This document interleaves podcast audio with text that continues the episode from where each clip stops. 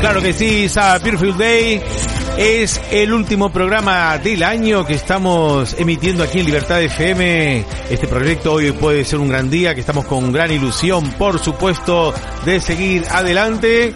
Seguimos transmitiendo, por supuesto, a través de nuestra plataforma hoy puede la radio.es, también a través de nuestra app, de momento disponible únicamente para Android que se pueden descargar desde la Play Store de Google, únicamente poniendo hoy puede ser un gran día, ahí se pueden descargar la app y va a través de nuestras redes sociales que siempre estamos muy activos tanto en Facebook como en Twitter. Estamos recordando algunos fragmentos de los episodios eh, vividos más divertidos, más memorables, pero por supuesto alternando también con estos contenidos en directo y con nuestros colaboradores que tanto apreciamos, como es el caso del juez Francisco Serrano desde el despacho Serrano Abogados de Sevilla. Buenos días, Serrano, ¿cómo estamos? ¿Bien? ¿Qué hay? Buenos días. Nada. Bueno, Feliz Navidad antes que nada, ¿eh? Sí, por supuesto. Muchísimas gracias por atendernos en un día tan especial. Es el último, la última emisión del año de hoy puede ser un gran día aquí en Libertad FM y por supuesto queríamos tenerle a usted para saludarle, felicitarle las Navidades y que nos cuente alguna de estas anécdotas que tanto nos interesan y que tanto gustan a, a nuestros oyentes, ¿eh? Sí, sí. Pues nada, yo, hombre, la verdad es que como, como juez de familia, pues ha tenido muchas anécdotas, porque claro, es que en los jugados de familias es que, como alguna vez he tenido ocasión de decir, más que sometidos al imperio de la ley, están sometidos al imperio de los sentimientos, ¿no? De las emociones, personas que están en conflicto, eh, situaciones de, de venganza, de resentimiento, de convertir, cuando se convierte el, el amor en odio, pues muchas veces no se para en las consecuencias del daño que se, que se, que se causa a la otra persona y sobre todo cuando para hacer ese daño se utilizan a los hijos, que los hijos porque muchas veces se sabe eh, que donde se hace más daño a un padre o a una madre es a través de los hijos, se utilizan como armas arrojadizas de uno contra otros. Entonces los juegos de familia es muy común de que un padre o una madre, o normalmente aquí, aquí no se puede hacer eh, prejuicios de si de por cuestión de sexo, porque la mala leche no tiene sexo, pero cuando, por ejemplo, una madre que también podría ser un padre, no permitía, no permite que un, que un niño o un hijo vea a su padre, yo digo que muchas veces puede ser por razones totalmente injustificadas, a lo mejor es una es un sentimiento mm, propio, un convencimiento que es muy difícil de, hacer ver a esa persona que realmente está causando a un hijo haciéndole huérfano de padre cuando ese niño tiene es el primero que tiene derecho a ver a su padre. Entonces, cuando tenía ese tipo de conflictos en ejecución, en un divorcio y existía pues una disposición a que un niño no se relacionara con el otro progenitor, pues entonces lo que yo siempre hacía era un acto de conciliación, pero utilizando técnica de mediación. O sea que el juez nunca puede ser el, el, un impositor a la hora de reunir antes a las partes o a los abogados para decirle, mire usted, yo ya he tomado esta decisión y esto es lo que va a haber. Ustedes llegan a un acuerdo o yo ya les estoy anticipando mi resolución.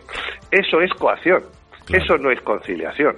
Eso, desde luego, es tota-, está totalmente mm, es contrario al principio de juzgar precisamente con arreglo a la prueba y al convencimiento que tiene que derivar de la prueba. Tú estás anticipando tu juicio y le estás imponiendo a, a, a, a los uh, ciudadanos, a los litigantes que vienen allí a pedir justicia, que lleguen a una, a una solución precisamente porque ya les estás anticipando tu, tu decisión. Claro, pero, eso porque usted, don Francisco, tiene una manera particular, ¿no?, de interpretar la, la, lo que es la carrera judicial, ¿no? También, eh, usted porque tiene esta perspectiva única, digamos, porque normalmente los jueces, en lo que respecta al tema de familia específicamente, por lo general eh, lo, lo lían todo más, ¿no? Hombre, yo creo que precisamente lo que se tenía que formar a los jueces, en vez de tanta perspectiva de género y en vez de perspectivas ideológicas y de malformar a los jueces precisamente en ese tipo de cuestiones, a lo que hay que formar a los jueces es para que eh, ayuden ayuden a encontrar a, la gente en conflicto, sobre todo los temas de familia, a que encuentren soluciones. Entonces, en esa conciliación es donde hay que hacerle ver al padre y a la madre que lo mejor, el que tiene derecho a tener una relación saludable, sana, positiva, con ambos progenitores es el niño, porque yo mm, les decía muchas veces, ustedes van a dejar de ser ahora mismo una familia, mm, una familia eh, pues por un matrimonio, pero ustedes van a seguir siendo familias de, padres separados con un interés común que es el interés de su hijo. Y si ustedes ven de aquí al futuro lo que querrían para su hijo, seguro que si yo les pongo en un papel 10 eh, cosas que querrían para su hijo de aquí a 5 o 6 años, seguro que ustedes van a coincidir en casi todas, porque ustedes querrán, aunque al, sea a, su, a su forma y a su manera, ustedes querrán lo mejor para su hijo.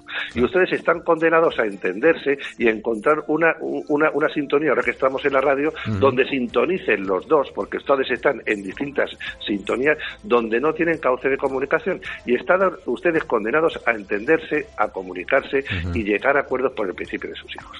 Entonces, cuando yo les hacía ver eso a los, a los, a los, progenitores y entraban un poquito el sentido común y se llegaban a acuerdos de, por ejemplo, una madre o, un padre, como digo, pero una madre que a lo mejor no quería que, su, que el niño viera a su padre y al final decía, bueno, pues voy a llegar a un acuerdo y efectivamente yo comprendo que en mi Manolito, por ejemplo, es bueno que vea a su papá.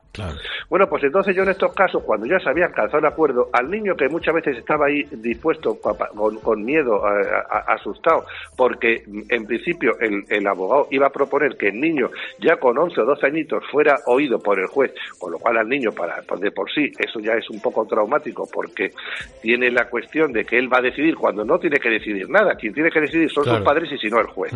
Pues ese niño le hacía entrar para que se sentara al ladito en medio de su padre y de su madre para comunicarle delante de su de, de sus padres que se había alcanzado un acuerdo y le decía a esa madre, dígale usted el acuerdo que ha alcanzado a su niño. Dígale usted el acuerdo que ha alcanzado, que va a permitir, mamá, ah, pero ya voy a poder ver a papá, ya puedo, sí, sí, mamito, si yo nunca te he puesto ningún problema. Sería verdad o mentira, pero delante de un juez, el niño escuchaba que en ese momento ese niño iba a estar con su papá.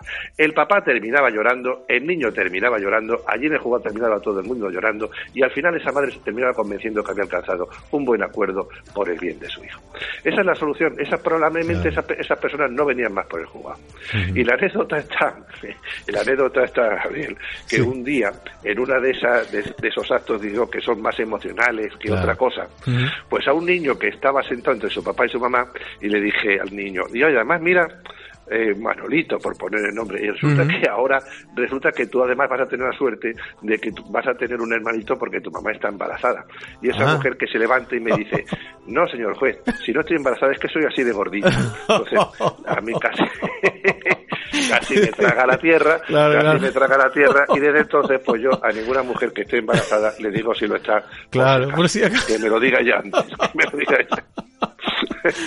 Pero buenísimo, muy bien, muy bien. Pero lo bueno es que en estas cosas realmente la cuestión es, encontrar soluciones, ir a la fuente del conflicto, al, al, tema emocional y, aplicar lo que es inteligencia emocional, que muchas veces es lo que se consigue a través de una mediación, por ejemplo, bien hecha. Claro. Porque al final, si eso se hubiera terminado enquistando, ese niño no hubiera visto a lo mejor más a su padre, se hubiera terminado enquistando porque muchos jueces, por desgracia, se limitan a requerir, a hacer requerimientos, que sí, que si no, que si cuánto, que si, que si desobediencia que si se le ha requerido personalmente, pero al final, con el, el tiempo, al final, ese niño se queda huérfano de, de, su padre o de su madre y además de toda su familia extensa, de los abuelos, y al final se le causa ya un daño irreversible. Hay que aplicar la inteligencia emocional ir a, la fuente del conflicto y, y, hacerle ver muchas veces a la gente que es mejor llevarse bien y entenderse, siempre quitando cuestiones patológicas que a lo mejor es bueno también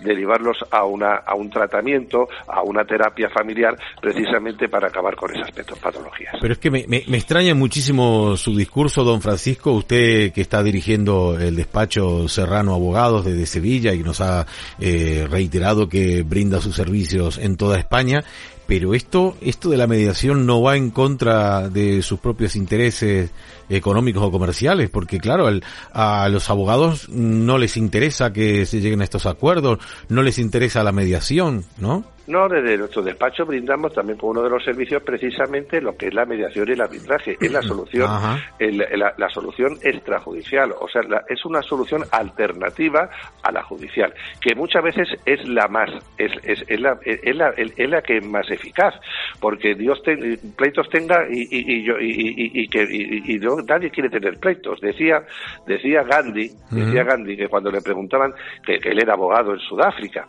le preguntaban, oiga usted, usted de qué eh, el pleito antes de cuando llegara a la India, porque él era de, pues sabe que, pero antes él de antes de ser líder de en la India había sido abogado. Y cuando le preguntaban de usted de qué pleito que ha llevado está más orgulloso, decía el que he podido evitar. O sea, el pleito que se puede evitar es el que te tiene que dar la mayor satisfacción posible, que ya no solamente en el aspecto económico, sino porque aquí los profesionales del derecho hemos estado precisamente para solucionar conflictos. Entonces, la mediación bien planteada como un servicio más, resulta lo que evita es una alternativa a lo que es el, el, pleito judicial. Y entonces te ahorras coste económico, te ahorras tiempo, descargas de trabajo a la Administración de Justicia, porque muchas veces del retraso que tenemos en la Administración de Justicia es precisamente la sobrecarga de trabajo. O sea, es positivo para los cónyuges en conflicto, para las personas que buscan esa otra fuente alternativa a la solución de conflictos. Eh, es bueno para los niños que encuentran una solución a lo mejor más reglada a, su, a sus problemas. Y entre la mediación, por ejemplo, otro, que, también otra figura que es la de la coordinación parental. Nosotros en nuestro despacho también tenemos especialistas en coordinación parental. O sea, ah. soluciones alternativas que la gente no tiene muchas veces conocimiento y que no implican forzar a nadie a una solución, pero le dan las posibilidades de que por lo menos se puedan sentar en, en, un marco, en una mesa donde cada uno puedan eh, decirse aquello en lo que pueden encontrar puntos comunes de encuentro y no desencuentros, que es lo que únicamente se encuentra muchas veces en los tribunales y en la sede judicial. No, obstante, eh, le, vuelvo a reiterar que me sorprende muchísimo que usted como abogado eh, precisamente abogue porque no haya ningún tipo de conflicto. Y otra y otra, otra cosa que me sorprende muchísimo es la cantidad de servicios que tiene el despacho. Cuéntenos un poquito. Además, nos ha dicho que tiene mediación, un servicio de mediación. ¿Cómo es esto? ¿Hay un mediador? coordinación, coordinación parental es una figura nueva que todavía, eh, por ejemplo, eh, tiene, eh, yo cuando estuve último en el último año de juez en Badalona, de magistrado de familia en Badalona, pues sí utilicé y derivé algunos casos de coordinación parental. Coordinación parental son esos conflictos que se las cuestiones precisamente que, o, que un padre o una madre no encuentran eh, ningún tipo de acercamiento en cuanto a, esa relación pacífica, saludable y sana que tiene que tener el niño con su padre y con su madre y se convierte en patológica, el coordinador parental es el que ayuda al juez a decirle cuáles las soluciones más adecuadas para buscar que ese niño que se puede encontrar huérfano de padre o de madre en un momento dado pueda mm, volver a acercarse y puede existir un reencuentro en esa situación de, de, distanciamiento que puede existir. la figura... parental es coordinar a los padres, al padre y a la madre para que puedan llegar a tener claro que es que tiene el niño sé que tiene derecho a tener un padre y una madre, que ellos se podrán haber separado, pero siguen siendo, como he dicho, familia de padres separados mientras tengan ese interés común que son los hijos. Pues fíjese que esta figura de la, del coordinador parental, que bueno, no la conocíamos en profundidad y usted nos está relatando, precisamente eh, hay una hay una señora, Silvia Aquiles, que ha denunciado ante la Fiscalía de Cataluña a una jueza y a tres magistrados por imponerle precisamente la, coordinación eh, de parentalidad. ¿Qué, ¿Qué posibilidades tendrá esto de que prospere? Porque esto sí que es preocupante, ¿no? Pues espero que no tenga ninguna, porque precisamente aquí es que resulta que es que es que estamos es que estamos sancionando el sentido común. O sea, la cuando tenemos unas perspectivas ideológicas, al final resulta que estamos estamos sancionando el propio sentido común. Ten en cuenta que cuando una persona mm, fanática ideológica eh, considera que sus planteamientos no coinciden con la verdad, al final lo que hace esa persona es que falsea la verdad por lo que no va a cambiar nunca sus planteamientos. Sin embargo, una, una persona que actúa con sentido común, una persona que actúa con objetividad y que impone las reglas de la experiencia, me estoy refiriendo a Karl Popper, por ejemplo, ¿eh? pues resulta que esa, esa persona, al final, cuando ve que sus planteamientos no coinciden con la verdad, lo que tiene que hacer es cambiar sus planteamientos. Pero este tipo de personas que nada más que creen en sus perspectivas ideológicas, al final están falseando la realidad, la verdad, la, la, cuestión de donde la sociedad podría encontrar soluciones a sus problemas.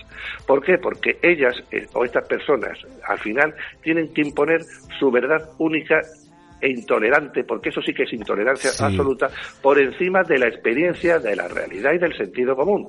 Ellas nunca van a cambiar.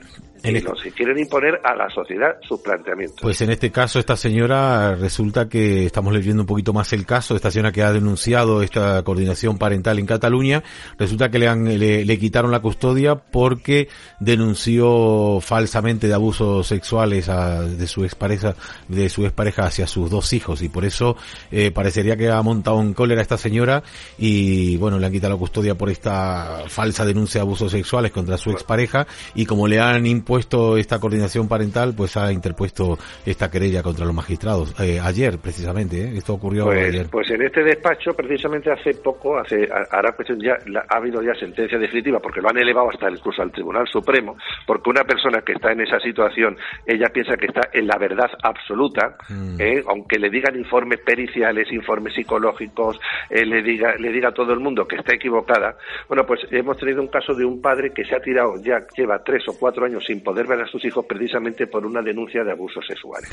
Se consiguió la sentencia absolutoria en primera instancia, la confirmación de la sentencia absolutoria en la audiencia provincial y ha llegado hasta el Supremo y ahora ya este hombre con la sentencia firme lo que nos estamos planteando es saber cómo podemos hacer que se pueda reencontrar con esos hijos después de tantos años de estar apartados de, ellos. Y claro, el tiempo, el tiempo al final se convierte en el mayor arma de distanciamiento de entre las personas. Esos niños ya no conocen a su padre. Entonces, en estos casos, no solamente es que esa persona no pueda denunciar a quienes le han dicho que están equivocadas, sino que a la persona que le han causado el daño, como por ejemplo a este padre que estoy diciendo que ha estado tantos años privado injustamente de sus hijos, pueda reclamar judicialmente por daños y perjuicios, como ocurrió, por ejemplo, aquí en Sevilla, que a una madre se le dio una indemnización de 1.700.000 euros por estar separada de sus hijos. Una historia que conocí perfectamente y que tiene también sus, sus flecos y tiene también sus, eh, sus aristas, pero que realmente en estos casos se pueda reclamar, porque esa persona en la que no va a reconocer nunca está, que está equivocada. Y si ahora mismo ese padre quiere hacer, hacer un acercamiento con sus hijos, lo digo en el caso de Barcelona, probablemente le pueda volver a poner otra denuncia, porque esas denuncias encima salen gratis. Pues muchísimas gracias, don Francisco Serrano, desde el despacho Serrano Abogados de Sevilla y para toda España. Le deseamos una muy feliz Navidad y un feliz año nuevo y que le tengamos aquí en la próxima temporada de hoy puede ser un gran día. ¿eh? Pues venga, por supuesto, en enero el año que viene que esperemos que lo empecemos con ilusión, lo empecemos con alegría y con la salud que nos ha quitado este año. Así que la esperanza que siempre quede para el próximo año y por supuesto en estas fiestas familiares navideñas, pues que disfrutemos en la medida que nos permitan con nuestros seres más queridos. Muchísimas gracias. Hasta el próximo año, don Serrano. Venga, adiós, hasta el próximo año. adiós. duro, duro,